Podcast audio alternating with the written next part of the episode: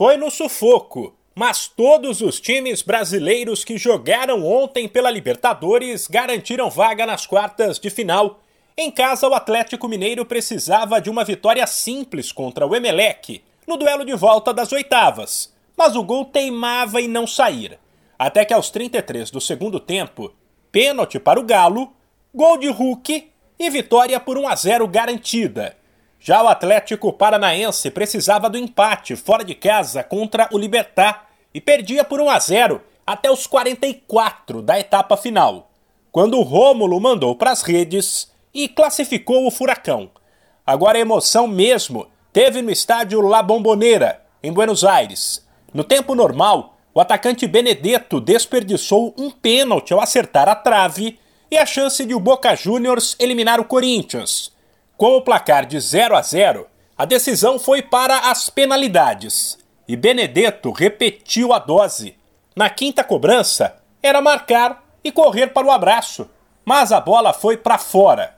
O argentino foi o vilão e o goleiro Cássio o herói, que com duas defesas classificou o Corinthians. Pela Sul-Americana, também foi uma noite de emoções. O Inter tinha que vencer o Colo-Colo em casa por 3 de diferença e viu o adversário abrir 1 a 0. Porém, não desistiu, foi para cima, virou para 4 a 1 e ficou com a vaga. Nesta quarta-feira tem mais jogo decisivo pelas duas competições. Na Libertadores, os dois últimos campeões entram em campo em situações confortáveis. A do Palmeiras, que ficou com a taça em 2020 e 2021, é a mais tranquila o Verdão simplesmente atropelou o Cerro Portenho fora por 3 a 0. Por isso poderá até perder por 2 de diferença em casa, 7 e 15 da noite no horário de Brasília, que fica com a vaga. Quem avançar pega o Atlético Mineiro. Já o Flamengo, campeão da Libertadores de 2019, fez 1 a 0 no Tolima como visitante.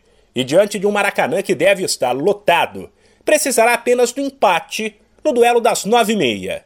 Desse confronto, sai o adversário do Corinthians nas quartas. Já pela Sul-Americana, Ceará e Santos decidem as oitavas de final em casa. 7 e 15, o Fozão, depois de bater o The Strongest na altitude de La Paz por 2 a 1, jogará pelo empate, enquanto o Santos ficou no 1 a 1 e terá que vencer o Deportivo Tátira na Vila às 9h30. De São Paulo, Humberto Ferretti.